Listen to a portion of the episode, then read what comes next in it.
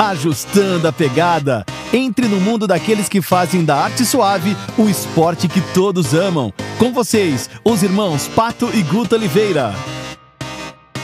Fala pessoal, tudo beleza? Mais um episódio do Ajustando a Pegada. Hoje a gente está com uma lenda do jiu-jitsu e do MMA mundial, Murilo Bustamante, professor é, de jiu-jitsu há muitos anos, faixa coral, sétimo grau. É uma honra ter o Murilo Bustamante com a gente aqui. É, Murilo, ótimo ter você aqui, muito prazer, é uma alegria enorme. Obrigado a vocês, Guto e, Pato, pelo convite. Pô, prazer estar aqui para falar de jiu-jitsu. É... Adoro, sou sempre, sou sempre, sempre à disposição. Pô, que beleza, né? O Murilo, moçada, para quem não conhece ou para quem é antigo, que só vê ele como líder da BT e tal, campeão UFC, o Murilo foi campeão mundial e campeão brasileiro no ano de 99, ganhou tudo. E nos outros anos ele também lutou muito jiu-jitsu. Lá atrás tem mais de 40 anos de jiu-jitsu. Então é uma sumidade no, no assunto. Então, para todo mundo que está começando o jiu-jitsu agora, que tem alguns anos e não viu ele, procurem ele lutando jiu-jitsu, que era um jiu-jitsu para frente, um jiu-jitsu violento. Ele lutava no peso pesado até 94. Então, esse Mundial de 99, eu lembro de assistir. Esse brasileiro de 99, que ele foi campeão absoluto.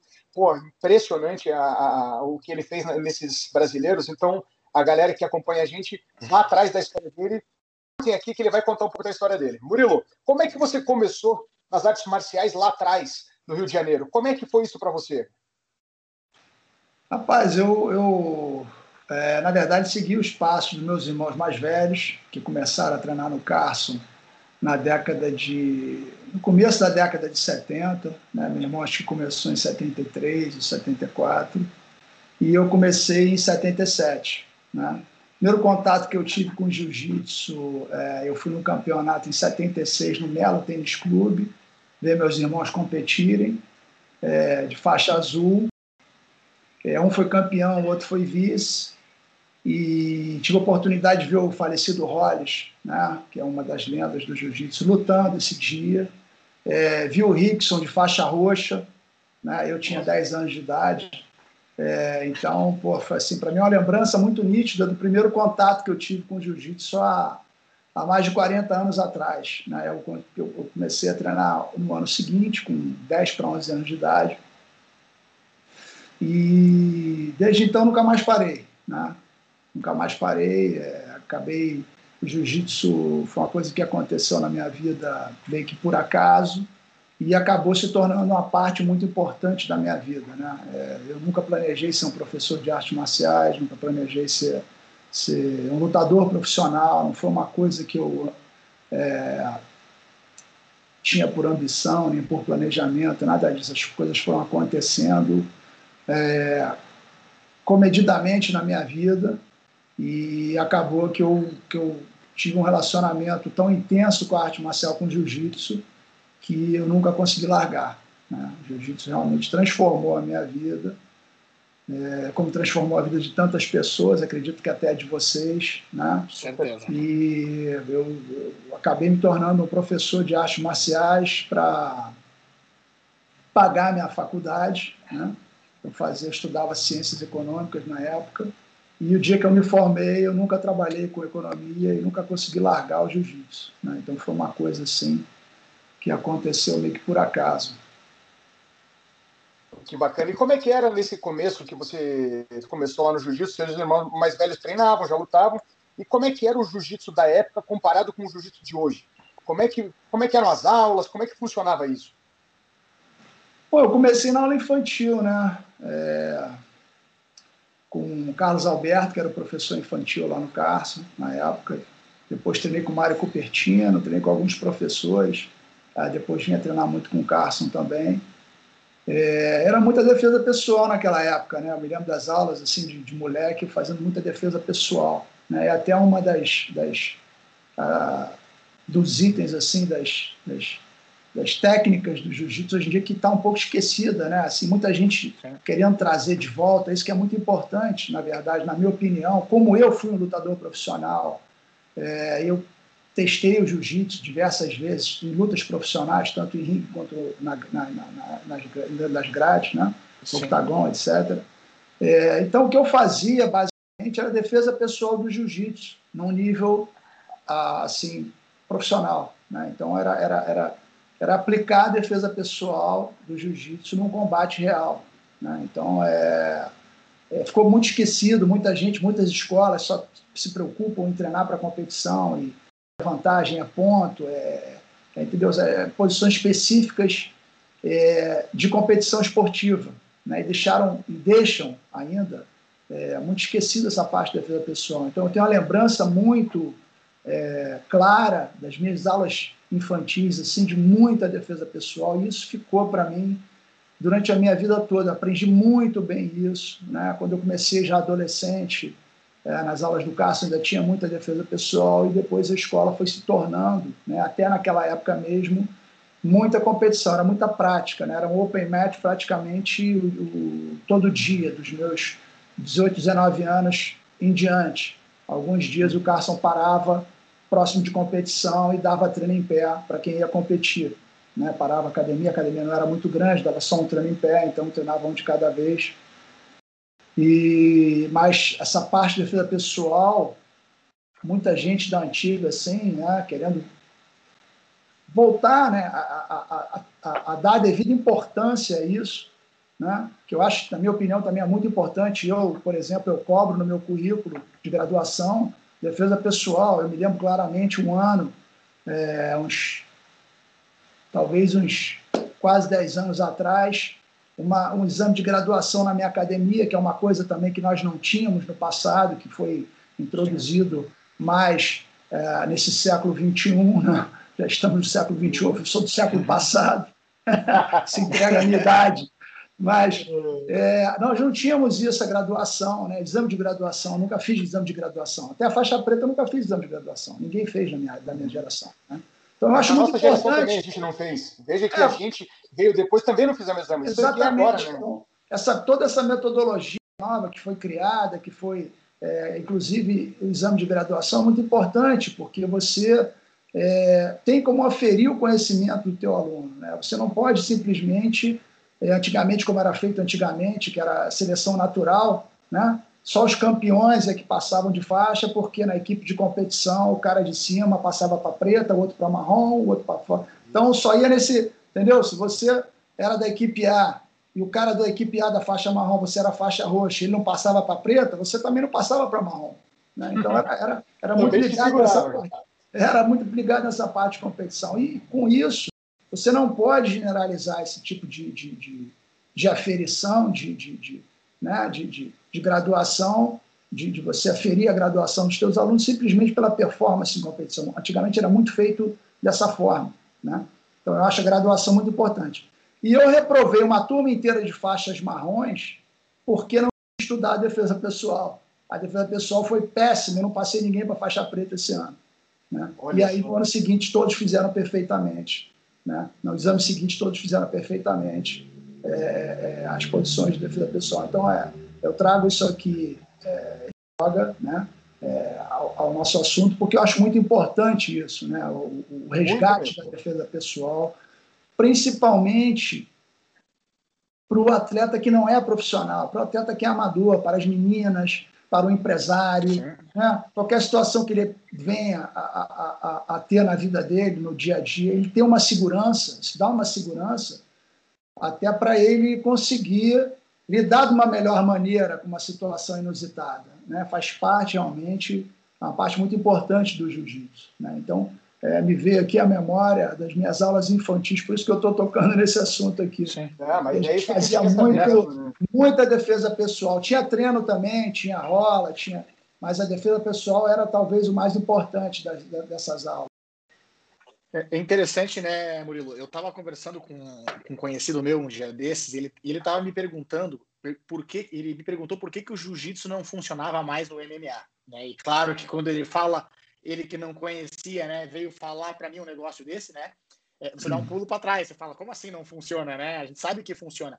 Mas eu estava explicando para ele justamente essa questão de que quando você vai falar de uma competição que tem regras, que você segura, é, são cinco minutos de round, é, que tem uma pontuação sem o cara ficar isso muda completamente. Eu falei assim: você lembra das competições em que não havia tempo e que não tinha essa contagem e que a pessoa, o cara de cima, lutador do jiu-jitsu, dificilmente ele se machucava nesse sentido ou ele conseguia segurar muito mais um, um oponente utilizando as técnicas de defesa pessoal, utilizando todo o conhecimento do jiu-jitsu, que depois eventualmente iria ajudar, é, é, iria fazer com que ele vencesse essa, essa, essa luta. E a gente vê isso na defesa pessoal. Quando você aprende a não se machucar e a não, e a não ser é, machucado por um oponente, coisa que o jiu-jitsu ensina, é, você consegue ter muito mais é, vantagem dentro disso aí, né? E a gente estava comentando um dia aí, o Guto, sobre passagem de guarda, por exemplo, a diferença de uma passagem de guarda quando você está preocupado só em fazer ponto e não se machucar, ou fazer uma, uma passagem de guarda baseado numa. Tá, vai, se, vai se machucar menos. Eu falei pro Guto isso porque, assim, para você segurar o, quadril do oponente no chão para uma luta num jiu-jitsu esportivo, você pode segurar ele no quadril, sem se preocupar em abraçar a cabeça. Numa defesa pessoal, você vai tomar soco. Então você não vai tomar, você ter que ter cuidados diferentes. Então o próprio jiu-jitsu, quando você está voltado a se defender ou a, a, a, lutar mesmo com uma pessoa, você tem que tomar um cuidado muito diferente do que é só uma competição para ganhar uma vantagem, né? Sim, sim, é, é claramente isso. Você é, é, são, são, são, são duas formas diferentes de jiu-jitsu, né? É, como você falou, você tem outras preocupações também na defesa pessoal. Agora, o que, que acontece em relação ao MMA, né? É, hoje em dia, todo mundo treina jiu-jitsu. Né? Você vê o Adesanya, que é um striker especialista, ele treina jiu-jitsu, tem uma faixa azul dele agora. Né? Teve toda essa polêmica com borrachinha, é, que deu a faixa branca para ele, coisa e tal. Mas ele era um faixa branca, mas ele treinava, já tinha uma noção. Então, você pega um atleta de alto nível, né? O cara é um atleta Sim. de alto nível, ele tem altas habilidades, senão ele não seria campeão mundial. Então, você não está ensinando o jiu-jitsu para qualquer atleta, você está ensinando para um atleta que tem altas habilidades. Né? Você tá, então, o cara, o aprendizado dele é muito rápido.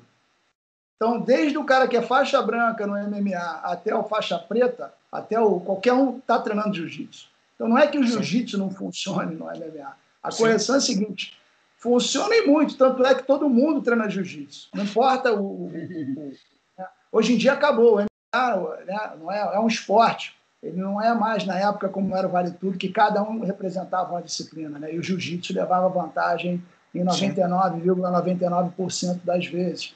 É, é um esporte que tá, cada um usa suas, suas, suas habilidades, né? mas você não Sim. vê um grande lutador hoje em dia que não tenha um treinador de jiu-jitsu. Né? Ele pode fazer um karatê com judô, mas ele tem um professor de jiu-jitsu. Ele pode fazer um boxe e um wrestling, mas ele tem um professor de jiu-jitsu. Ele pode fazer um, um muay thai e tem um professor de jiu-jitsu. Todos têm um professor de jiu-jitsu. Ninguém abre mão disso, porque não Caiu no chão, já era.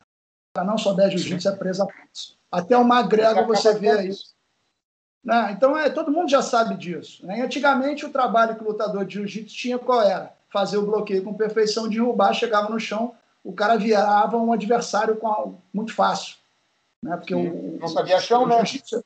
O jiu-jitsu é tão eficiente que o cara com três meses de jiu-jitsu já consegue aplicar as técnicas e tem uma vantagem gritante sobre um, alguém que não conhece arte marcial.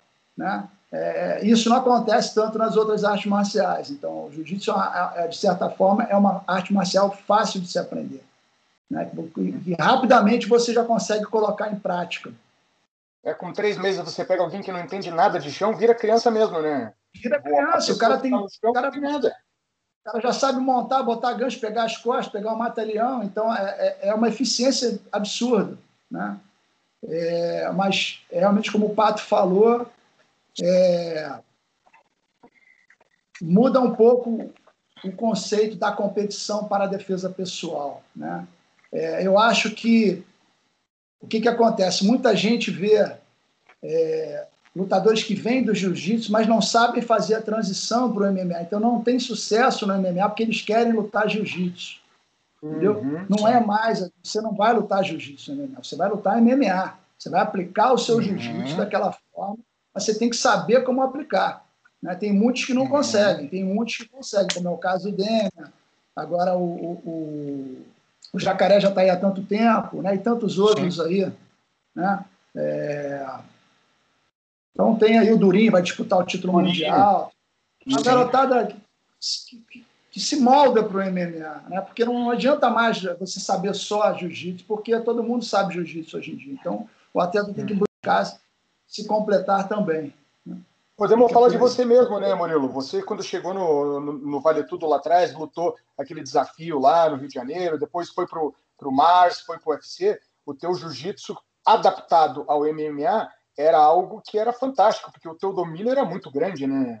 Você tinha teu boxe, teu é, Muay Thai, que você treinou muito também, o judô, mas a tua arte principal sempre foi o jiu-jitsu, né? Você só completou ela com as outras, mas o carro-chefe sempre foi o jiu-jitsu. É, na verdade, Muay Thai, só fazendo uma correção aqui, Muay Thai eu treinei muito pouco na minha carreira, é. né? eu não era uhum. de Muay Thai, treinei muito pouco, porque antigamente no Rio o que, que acontecia? Só uma explicação básica aqui para esclarecer. o Muay Thai era ligado com a luta livre. Como não tinha muitas escolas, e não era nem Muay Thai, era kickboxing. Né? Olha só. É, depois que vem chegar o Muay Thai também, por introdução do Flávio Molina, e que também se juntou. Então era aquela guerra jiu-jitsu e luta livre. O Muay Thai era é, é, é, ligado à luta livre, né? eram aliados, e a gente fazia boxe. Né? O pessoal do jiu-jitsu fazia boxe. Então era, era, era, era, era isso. A gente ia para o boxe na Nobre Arte, né? o pessoal do Carson, e o pessoal fazia muito. Então tinha certa, um certo preconceito na época. Né? Só fui treinar Muay Thai é. depois de muitos anos, sendo da velha guarda, vivendo essa época toda, passando esse preconceito. Aí a gente foi se conhecendo, foi acabando a rivalidade. Né? É, o, é, é, é a gente foi. Todos, né, os, os, lutadores de todas as disciplinas foram realmente se, se profissionalizando e entendendo que a rivalidade tinha que ser dentro do ringue, né? Então acabou essa animosidade e eu recebi vários lutadores de luta livre na minha academia posteriormente, né? E, e, vários treinaram com a gente, então é, foi uma evolução até para o esporte isso, né? Mas é, eu treinei muito com o Carson, né, cara? Que era o cara que que eu conheci, que, que conhecia mais artes marciais. O Carson, ele, na verdade, a gente no Carson sempre treinava muita taparia, sem kimono, né? porque tinha escola, o Carson incentivava isso, já tinha um pessoal mais velho, era aquela, aquela história, você aprendia muito lá por osmose. Né? Então tinha o treino aberto no tatame, onde tinha os mais graduados, que eram casca grossa, né? e você era, era a lei natural, você sendo casca grossa, você sobrevivia, você não sendo, você ia embora, você não ia... era a lei natural. Era, era, era, então, além da sobrevivência. E sendo casca grossa, o cara ia ficando ali, aprendendo. O Carson dava alguns detalhes, não dava. Né, até eu tive muita aula com o Carson, mas depois era mais treino mesmo, ele ia mais corrigindo, corrigia muito na prática ali, na hora do treino, ele parava, corrigia um, corrigia outro, assistia o treino. Né? E você ia cascorando, mas tinha essa cultura do treino sem kimono, do treino de, de taparia. Né? E quando eu fui lutar em 91, Aí a gente fez realmente um treinamento programado, que aí o Carson pegou diariamente, né? foi um treinamento feito com, os, com vários talentos daquela geração, Fábio Gurgel treinando com a gente diariamente, é, Marcelo Belling, Amaury Bittetti, né? e tantos outros que vinham visitar o nosso treino, né? os espaços que a gente tinha, era Ricardo Libori, que era faixa roxa, que é o fenômeno da arte marcial, Zé Mário, que também era faixa roxa, então né? O Traven vinha do Jacaré treinar com a gente, Castelo Branco também. Então, Sim. todo mundo que, era, que era, era, era, expoente naquela época vinha ajudar no treinamento. Então, mais um técnico do nível do Carson dando a direção. Então, aquilo ali foi uma escola muito importante para a gente. Né? E como a luta foi sendo adiada, adiada, adiada, nós acabamos fazendo um camp de quatro meses e meio. Caramba, foi um camp de quatro meses e meio de treinamento ininterrupto. Né? Quando chegou na luta, cara, a gente já estava completamente adaptado para o que teria que ser né, a luta contra a luta livre. E posteriormente, foi só empurrar com a barriga, continuar fazendo o que a gente estava habituado. Então, depois vieram outros desafios, né? Posteriormente, eu, depois, de, na verdade, aquela luta eu entrei ali é, para representar o jiu-jitsu sem menor é, é, objetivo ou ambição de ganhar dinheiro, me tornar lutador profissional, foi uma luta à parte, assim, realmente para representar o jiu-jitsu. E posteriormente a coisa tomou um vulto profissional no mundo. Né? E como não tinha dinheiro no jiu-jitsu, se eu fosse dessa geração atual, eu não sei se eu realmente me transformaria no lutador profissional de MMA, porque tem muitas oportunidades hoje em dia no jiu-jitsu. Olha um que lutador legal. de ponta, algo que eu ia perguntar para você também, Bruno. Lá na frente. É, porque o lutador de ponta hoje em dia, ele consegue viver bem com o jiu-jitsu. Ele tem condição de ganhar prêmios em dinheiro, ele tem condição de ter bons patrocínios. Né? A escola de jiu-jitsu hoje em dia é um, é, uma, é um outro mercado né, que não é aquele mercado pequenininho, que eu, na verdade, eu escolhi ser professor de jiu-jitsu porque eu era apaixonado. Se eu não ganhasse dinheiro, eu ia ser feliz da mesma maneira. Eu escolhi, eu escolhi uma qualidade de vida para mim, como, como meio de vida. Né? É, na minha família, um irmão meu era economista, o outro era advogado, meu pai era, era doutorado em arquitetura, cálculo estrutural, minha mãe era jornalista, então é, o nosso, eu vim de uma família, eu não tive nenhuma dificuldade, graças a Deus. Eu estudei em ótimos colégios, então eu poderia ter sido um profissional liberal tranquilamente, na área que fosse. Né? Na verdade, eu estudei em duas, fiz, fiz três cursos, na verdade. Fiz engenharia, depois me formei em economia, estudei direito também, mas não me formei. Então, quer dizer, eu poderia ter partido para uma outra, mas eu me apaixonei pela arte marcial e acabei escolhendo. E não tinha dinheiro naquela época. Escola de jiu-jitsu era uma coisa. Quem praticava jiu-jitsu no Rio de Janeiro era muito pouca gente. Entendeu? Era uma coisa assim que é, o que a gente vê hoje em dia no mundo é uma coisa impensável. Né? Você não, não tinha como você realizar que ia ter essa explosão mundial que eu, há seis anos atrás, 2014, eu fui em Omsk, na Sibéria, dar aula para os russos, num ginásio onde tinha um tatame com mais de 100 russos de todas as disciplinas, faixas pretas de judô, de sambo, né? assim, caras caspudérrimos, assim, querendo informação sobre jiu-jitsu. Todo mundo queria saber do jiu-jitsu, entendeu? Todo mundo interessado no jiu-jitsu. Então, no mundo inteiro, né, os russos, que são os mais cabeças duras, porque os caras são assim, fazer o russo acreditar mesmo é uma coisa complicada, porque os caras são muito céticos. Então, você tem que provar para eles ali naquele momento. Não, mas e se eu fizer assim, se eu fizer assado? Aí você vem cá. Então, aí você tem que provar no cara naquele momento. É toda hora uma, é uma, entendeu? É uma, é um tirateima ali, é um confere ali naquele momento para você provar que a técnica funciona porque eles são muito céticos. Então, para você ver um tipo de, né, de povo assim, que tem uma, uma, uma, uma história toda com artes marciais, com, né, com, com os caras têm uma história de, de guerra na, na, na, na formação do, do, da história deles, né, um povo muito aguerrido, e estão ávidos pelo jiu-jitsu. Então, você vê nos quatro cantos do planeta todo mundo treinando jiu-jitsu. Então, naquela época, era o Rio de Janeiro ali, tinha escolas em outros estados? Tinha, mas o campeonato mundial era o campeonato estadual do Rio de Janeiro. Entendeu? Aquilo ali é que vinha todo mundo para o Rio de Janeiro lutar. Era uma coisa muito pequena, era, era, um, era, um, era um nicho muito pequeno do jiu-jitsu. Então, as academias eram era aquela coisa que você tinha que catar aluno a unha mesmo.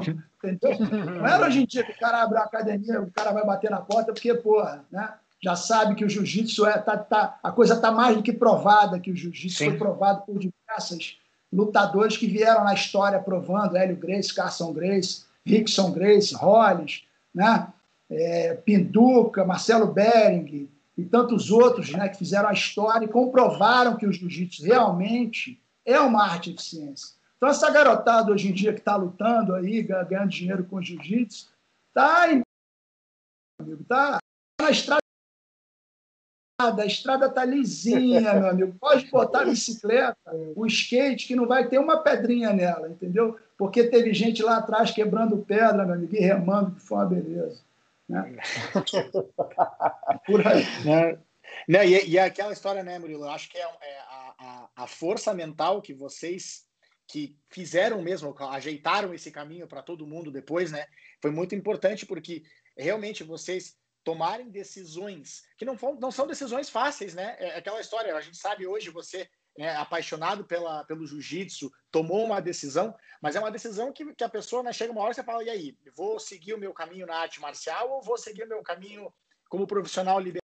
E, e, e, e tomar uma decisão dessa, principalmente na época que vocês tomaram, é uma decisão importante, uma decisão que a gente sabe que não é uma decisão tão simples, mas vocês tomaram e, conseguiram criar tudo isso aí que a gente está vendo hoje, né?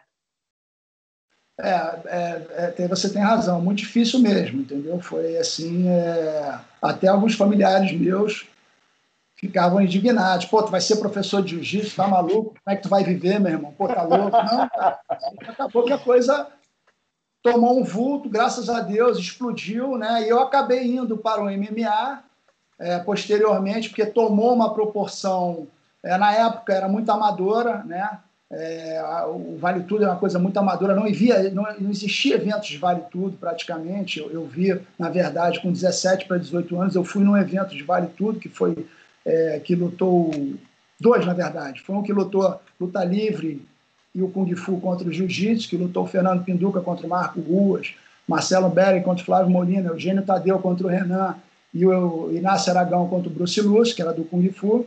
E depois fui ver o Rickson lutar contra o Zulu. Né? Uhum. Se eu não me engano, foram dois eventos diferentes. Foram os únicos eventos que eu vi na vida. E posteriormente o de 91. Aí depois não tinha isso. Aí em 93 criou-se o UFC. A coisa se tornou, começou a evoluir. Em 95 eu fiquei de lutar um evento contra o Hugo Duarte, que foi um dos caras da luta livre que por acaso não lutaram em 91, porque é, o Marcelo Bering machucou. Ou ia lutar o Marcelo ou, ou o Amaury Bittetti, o Mauri teve hepatite, o Marcelo machucou, acabou que o Hugo não lutou, ficou aquela, aquela coisa em evidência ali, e em 95 nós íamos lutar, fazer uma luta, e acabou que o evento foi cancelado, acabou que nem saiu o evento, ia ser no, no Scala, aqui no Rio de Janeiro, o filho do Chico Recarei, que era o empresário da noite, que estava querendo fazer, acabou que a coisa não aconteceu. E eu já tinha sido em 95 mesmo convidado para lutar um evento no Japão, quer dizer, a coisa no mundo já tinha tomado uma proporção profissional. Né? O Pride foi criado posteriormente, e aí foi, eu voltei a lutar em 96, fui lutar nos Estados Unidos em 96, lutei no, no, no Mars, né, no Martial Arts uhum. Reality Super Fighting, que eu lutei contra o Tom Erickson, que foi assim uma Nossa, que um evento, nossa. um evento um grandão, forte, cara. Um marcou muito, né? Foi um dos últimos eventos antes da, da, da divisão de, de peso, né? Lutou um cara de 90 quilos, eu contra o Tom que tinha 130. Dois super atletas, né? E foi assim, uma luta de 40 minutos, a terceira da noite. É... E aí, cara, a coisa tomou uma proporção e eu migrei praticamente assim. Quer dizer, fui migrando aos poucos, né? É, eu, eu ia e voltava para o jiu-jitsu, lutava, lutei em 97 contra o campeão do UFC, que era o Jerry Bolander, peso médio, aqui no Rio, venci. 98 voltei a competir. Quer dizer, eu, eu fui indo e voltando. 95 eu fiquei para ir para lutar, o Vale Tudo não teve. 96 eu voltei a lutar de kimono. Depois voltei a lutar é, Vale Tudo. Aí 97 eu só lutei Vale Tudo. 98 eu voltei a lutar de kimono. 99 de kimono. E 2000 fui convidado para lutar primeira luta no UFC, que eu já via tentando entrar no UFC já tinha tempo, mas não consegui. Muito fechada aquela época o UFC. Né? Uhum. E e aí foi isso, cara. Eu fui me profissionalizando meio que por acaso, na verdade, porque não tinha no jiu-jitsu prêmio em dinheiro, né? Na verdade, eu, se eu for contabilizar o que eu ganhei de prêmio em dinheiro no jiu-jitsu, cara, é uma vergonha. Né? É. As minhas medalhas de faixa preta, só no, no, no, eu acho que no brasileiro de 94 ou no, no Mundial de 96 foi que a medalha aumentou de tamanho um pouco. Eram medalhinhas assim, eram medalhinhas de você comprava na loja, colava o selinho ali, né, que tinha, ou era, era a mesma medalha para o futebol, né, futebol de salão no colégio, que era o. Então, mas isso era uma medalhinha pequenininha assim. Tem um monte aqui em casa num, numa caixinha que eu dei para o meu filho. É, e aí as, as, as, brasileiras do Mundial aumentaram um pouquinho de tamanho, ficaram mais bonitas. Hoje em dia as medalhas são medalhão que essa molecada Sim. ganha aí, no, desde Sim. o Open até o brasileiro vou contar o Mundial essa medalha bonita. Mas é, é isso, eu cara, não tinha prêmio, não tinha, então, da minha geração, muita gente acabou migrando para o MMA. É, naquela época lá não tinha, né? O jiu-jitsu estava ainda engatinhando os campeonatos. Eu lembro que aqui em Curitiba, 97, 98, tinha dois campeonatos por ano, e olha lá. A gente tinha que ir para o Rio para lutar também. E não tinha dinheiro, né, Murilo? Era a medalha, só. Como é que você vai viver disso, né? Exatamente, cara. E aí muita gente foi migrando, assim, a equipe do Carson, né? O Carson como é, acabou formando uma equipe de, de, competição muito boa, né? E de certa forma a gente estava envolvido naquele Vale Tudo de 91 diretamente. A gente acabou assim que foi a equipe do Carson acabou migrando assim os, os talentos praticamente todos acabaram migrando para o Vale Tudo. Né? Então, e, e, e, quando o Pride realmente, a gente teve a entrada, que a gente formou a Brasília Top Team, é, eu acabei sendo campeão do UFC, Minotauro campeão no Pride peso que nós tínhamos dois cinturões de dois dos maiores eventos do mundo na academia, né, na Brasília Top Team. Então, a partir dali, daquele momento, foi uma explosão. A gente tinha vários atletas, a equipe era muito grande, e tínhamos atletas lutando mensalmente em vários eventos. Então, aí foi uma correria para aprender a trabalhar profissionalmente. Né? A gente montou uma estrutura profissional em termos de treinamento, mas em termos administrativos a gente ainda era muito amador. Né? Então, de treinamento a gente entendia muito, mas em termos administrativos a gente estava meio que aprendendo a trabalhar, engatear. Então, foi assim um aprendizado meio aos trancos e barrancos. Fizemos muitas coisas erradas, muitas besteiras, mas construímos realmente uma equipe muito forte. Né? É, deixamos aí um, um, legado grande, várias equipes se formaram através da Brasília Top Team. É, eu vejo, eu, a, a, a gente admira muito isso, né? A gente admira muito isso, porque hoje se existe uma cartilha né, e que muita gente segue sabe como fazer, é porque teve é, gente lá atrás que aprendeu na, da forma mais difícil, né? E, e, e, depois que constrói tudo isso aí, hoje tem um, um, caminho bem dado, né? E isso é bacana, isso é, é até uma oportunidade aqui, né? Que um dos motivos que eu e o Guto gostamos de conversar tudo isso aí, né? Porque esse pessoal que está aprendendo agora, que está entrando agora no mundo do jiu-jitsu, é, entender, né? Foi um, um caminho longo e, e, bastante de bastante é, acerto e erro, né? Como você falou. Muito legal ouvir essa história de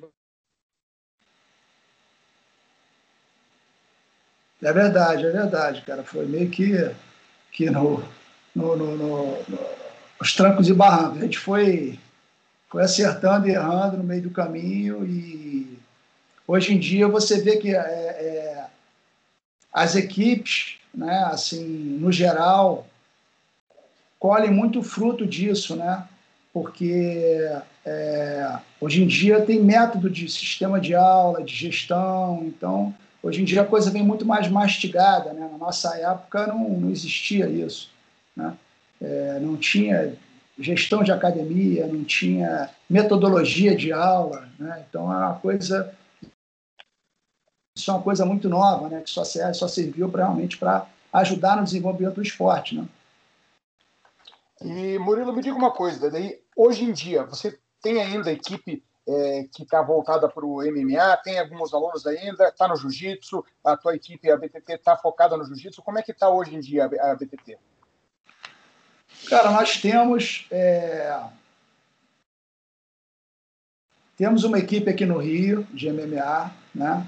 É, a gente meio que pegou uma garotada. É, como a gente tem uma, uma, uma, um histórico muito grande de criar talento, né?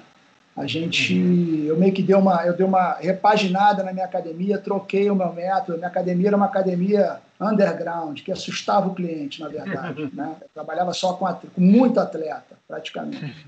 Então, o atleta, o, o, quer dizer, a pessoa comum, depois eu vinha saber isso, muita gente não ia na minha academia porque era uma academia que só tinha cara fortão e entendeu tinha aquele, aquele estigma de, de, de, de, de academia de casca grossa né?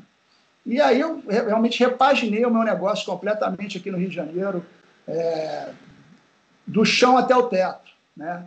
eu fiz a academia inteira, fechei a academia, destruí a academia inteira, fiz um estúdio de artes marciais onde eu dividi meus espaços, eu tenho várias disciplinas, né? É, academia para a família inteira. Então, eu tenho aulas de funcional, tenho aulas de boxe, muay thai, jiu-jitsu, judô infantil, jiu-jitsu adulto, né? Tenho várias disciplinas.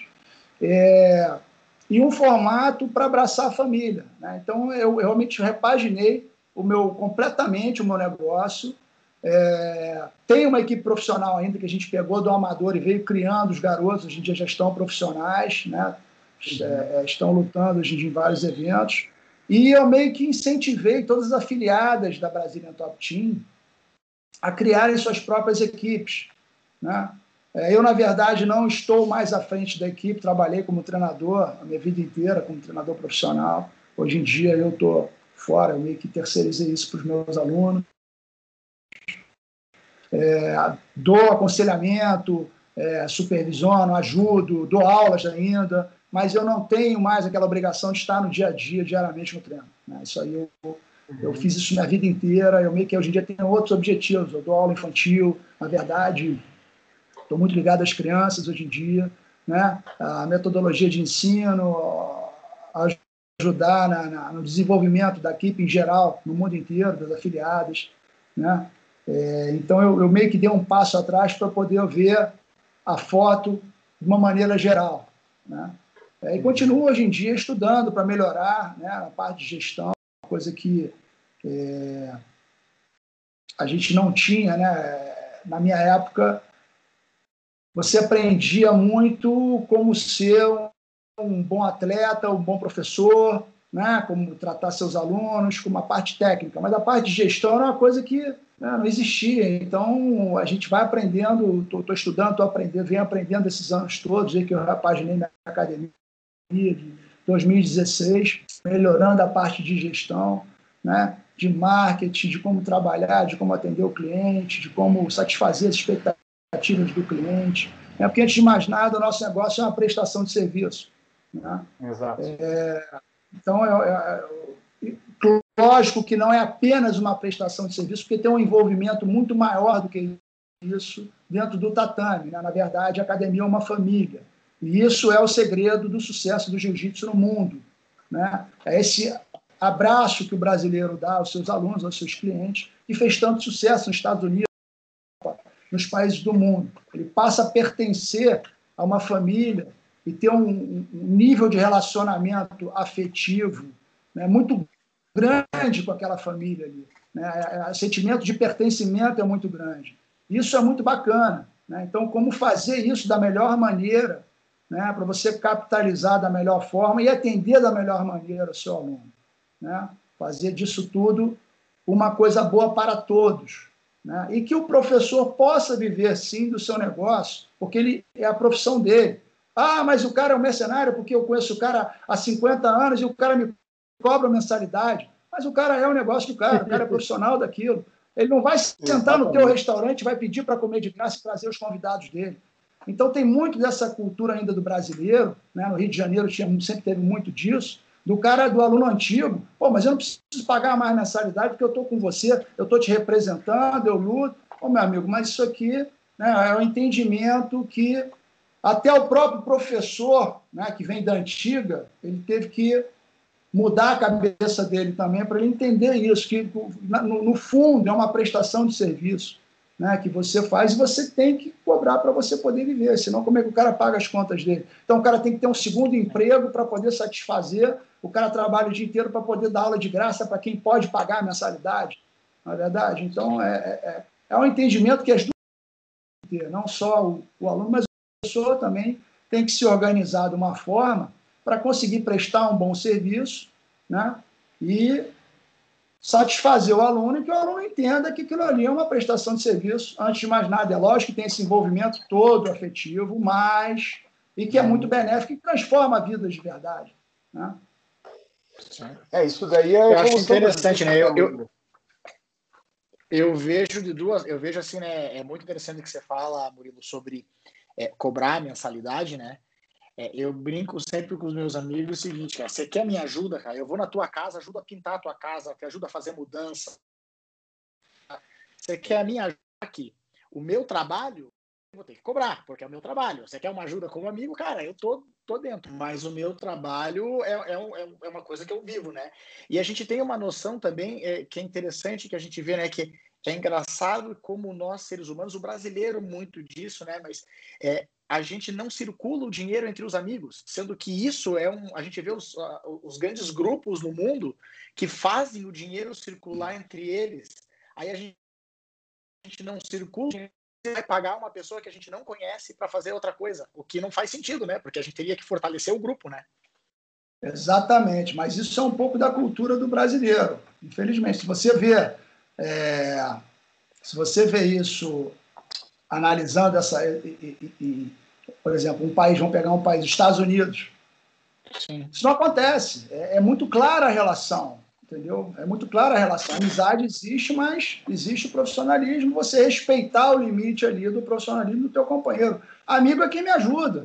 Na verdade, é o cara que quer me ver Sim. bem. E eu, da mesma maneira, eu faço questão de chegar no restaurante um amigo meu, sentar e pagar a conta. Entendeu? Não peço desconto, se ele me der desconto, ótimo, mas eu quero que o cara se, que o cara vença, que eu quero que o cara se, se né? Eu estou ali para ajudar Sim. o cara, mandar clientes para ele, vou, né? É, agora não, é um pouquinho tem melhorou muito, na verdade, essa mentalidade, né? Mas no passado era muito pior, era muito mais difícil. Eu ainda tenho de vez em quando um ou outro problema com um aluno meu antigo, né? Isso é engraçado, uhum. o pessoal da antiga mas no geral assim melhorou muito é, o entendimento geral, né? É, até a forma que você também coloca o seu, a sua prestação de serviço. É né? importante isso, o entendimento também vindo do professor, a forma dele se colocar.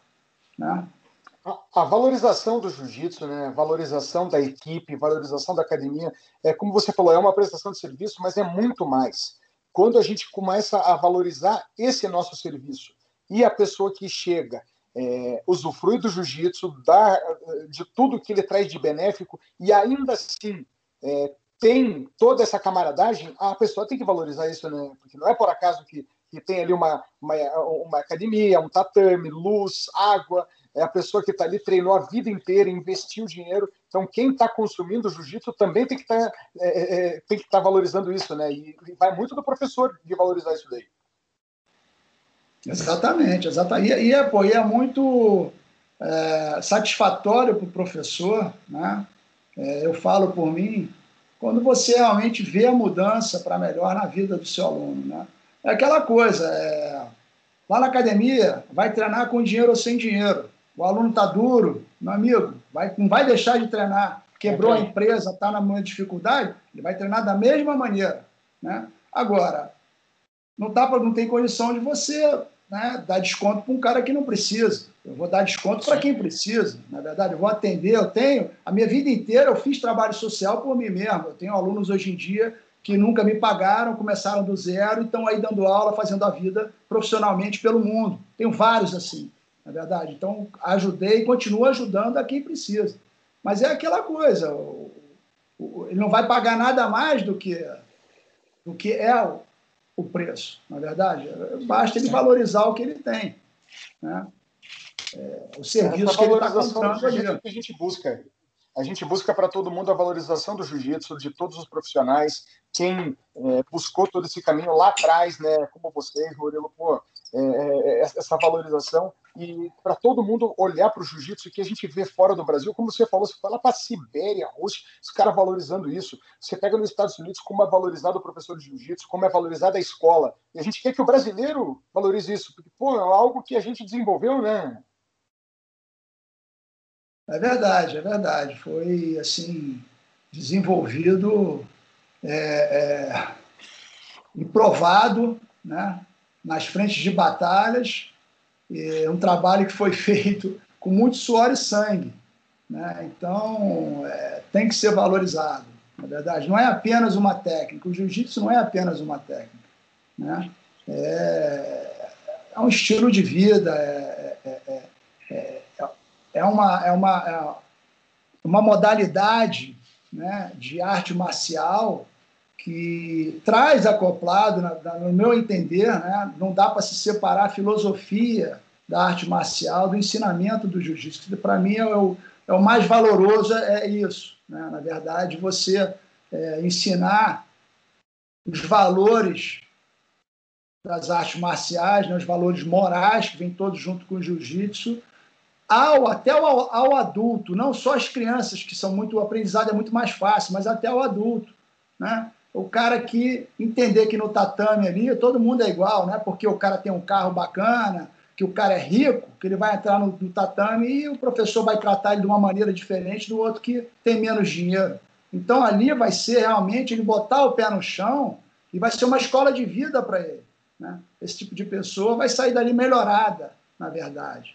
Né? O cara que é famoso, eu tenho na minha academia várias personalidades aqui no Rio de Janeiro, várias mas entrou na academia, meu amigo, vai cumprir a regra direitinho. porque não tem benefício se o cara é famoso, tem dinheiro. Eu não faço diferença, de forma alguma, e deixo bem claro isso para eles. Entendeu? E, na verdade, os caras aprendem, fazem questão, estão lá por causa disso, porque isso aí para eles é uma escola de vida. Entendeu? É, essa forma dele, de tratamento justo, ele vê no exemplo como uma criança. A criança, né? Porque eu tenho filho, acredito que Nós vocês também, também, então você vai ensinar pelo exemplo, na é verdade. Não adianta você falar para o teu filho, ah, meu filho não faz isso e está vendo você fazer. Então você vai ensinar pelo exemplo. E a importância que, que, que é muito né, a, a, conscientização que eu, que eu bato nessa tecla do professor ter a consciência da responsabilidade dele como educador. Né? O professor ele é o espelho da academia, na é verdade. Se você tem uma atitude bacana, se você é um cara bacana, cara, você tem aí 99% de chances que teus alunos vão seguir o mesmo, né, a mesma postura que você tem. Tua academia vai ter um ambiente bacana, né? Eu, eu adoro quando um aluno chega para mim e fala, pô, cara, eu me sinto tão bem na tua academia, o ambiente tão bacana, é tão positivo. É claro, mas isso não nasceu de ontem, isso não veio de ontem, não aconteceu por acaso. Isso é, vem, dá trabalho, porque você vem trabalhando isso né, e contagiando as pessoas que estão em volta de você. Então, você começa a academia com cinco alunos, você vai moldando aqueles cinco alunos ali da forma que você quer, na é verdade, com, as suas, com seus valores morais, com a sua ética. Né? Então, é, é, é uhum. dessa forma que é a transformação. Né? Quando o cara entra naquele ambiente, se ele é uma pessoa negativa, se ele é uma pessoa desonesta, ele não vai ficar, porque não vai se sentir à vontade. Ou ele vai ficar e vai melhorar com o ser humano. Então é daí que vem a transformação. Né? Então é, é, importante o professor ter realmente, eu bato nessa tecla muito, né, a responsabilidade de poder né, é, é, tocar a vida das pessoas de uma forma positiva. Né? É, eu acho o Trash Talk muito legal, muito legal o Trash Talk para promover a luta até determinado ponto. Mas, na minha opinião, quando você um atleta que ele alcança um, um, um patamar, né, que ele sai do bolo, que ele vira uma, uma, uma né, se destaca, na minha opinião, a mensagem que ele tem que passar tem que ser uma mensagem positiva para a comunidade, para as pessoas que vêm como referência. Não vai ficar falando um monte de besteira, entendeu, cara? Ter postura nenhuma. Que, que mensagem é essa, cara? Que, que exemplo que o cara está dando? Entendeu? Eu acho legal o trash talk, nunca fiz, Sempre fui um cara muito low profile, como alguns outros que tem que eu admiro. Eu acho que o cara tem que dar o recado dentro do ringue, na é verdade. É... E passar realmente uma ser um exemplo, né, cara? Eu acho que o cara, quando ele alcança um patamar de, de, de, de destaque, ele tem que dar um exemplo, ele tem que, ele tem que ser assim um orgulho da comunidade, né? É, um ou outro, infelizmente, não, não, correspondem a isso dentro do jiu-jitsu. Alguns, alguns talentos, entre aspas, é, e não dá para admirar um cara, por mais que ele seja bom de jiu-jitsu, o cara não tem uma postura bacana. Né? Às vezes eu admiro muito mais um que não seja tão casca-grossa, mas o cara que vai passar uma mensagem, que vai ajudar a comunidade, que vai dar um bom exemplo. Né? Então, eu, eu realmente, cara, eu sou assim, é, muito rígido nessa parte de, de do, do, ensinamento, da passagem da, da filosofia da arte marcial. Né? Não pode ser esquecido com toda a técnica, com tudo. O mais importante é você colocar bem claro os valores, né, o caminho, o, o Budô Way, né, o caminho do guerreiro, né, que vem tudo isso atrelado. Né? Pô, que legal, Murilo. Ah, e, e, dentro de tudo isso aí, dessa aula que você deu para gente aí é, sobre o que o jiu-jitsu representa para gente, né, que é muito mais do que ser um, só um lutador, é, você poderia dizer pra, de forma resumida para a gente qual foi a principal lição que você aprendeu com esses mais, mais de 40 anos de jiu-jitsu? Se você pudesse traduzir numa frase ou alguma coisa para passar para esse povo novo que está entrando no jiu-jitsu aí, qual foi a grande lição que você aprendeu no jiu-jitsu nesses anos todos? Cara, é perseverança, né, cara? É você aprender que você tem que aprender diariamente, você entender que você aprende diariamente, você ter a humildade de buscar o conhecimento, né? É, basicamente é isso, cara. Não adianta você achar que você alcançou o patamar máximo da sabedoria.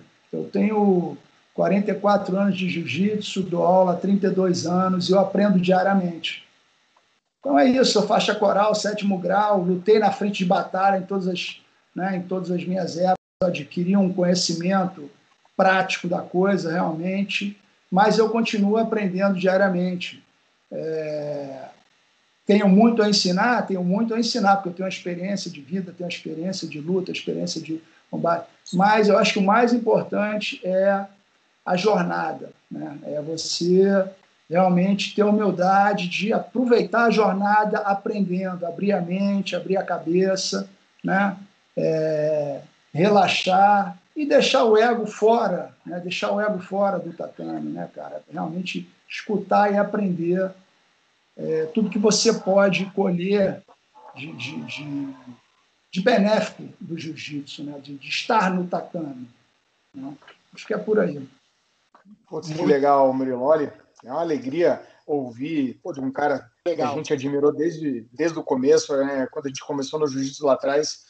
E como eu te falei um pouco antes ali, eu, pô, eu lembro de ir lá na Carson, é, faixa azul, pô, ver vocês treinando faixa preta.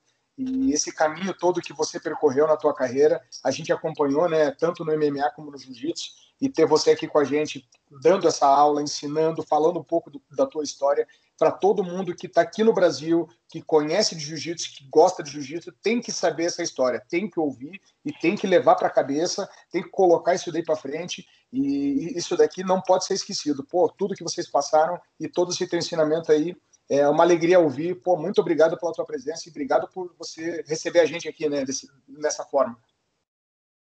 Ah, obrigado a vocês aí, cara. Um prazer. Pô, eu para falar de jiu-jitsu, entendeu, cara? Eu acho que é, como eu falei, entendeu? Eu vou estar sempre aqui para dizer realmente passar um pouco da experiência que eu acho importante, entendeu, cara? É, se quem vai as pessoas vão levar em consideração ou não vou levar, isso é de cada um.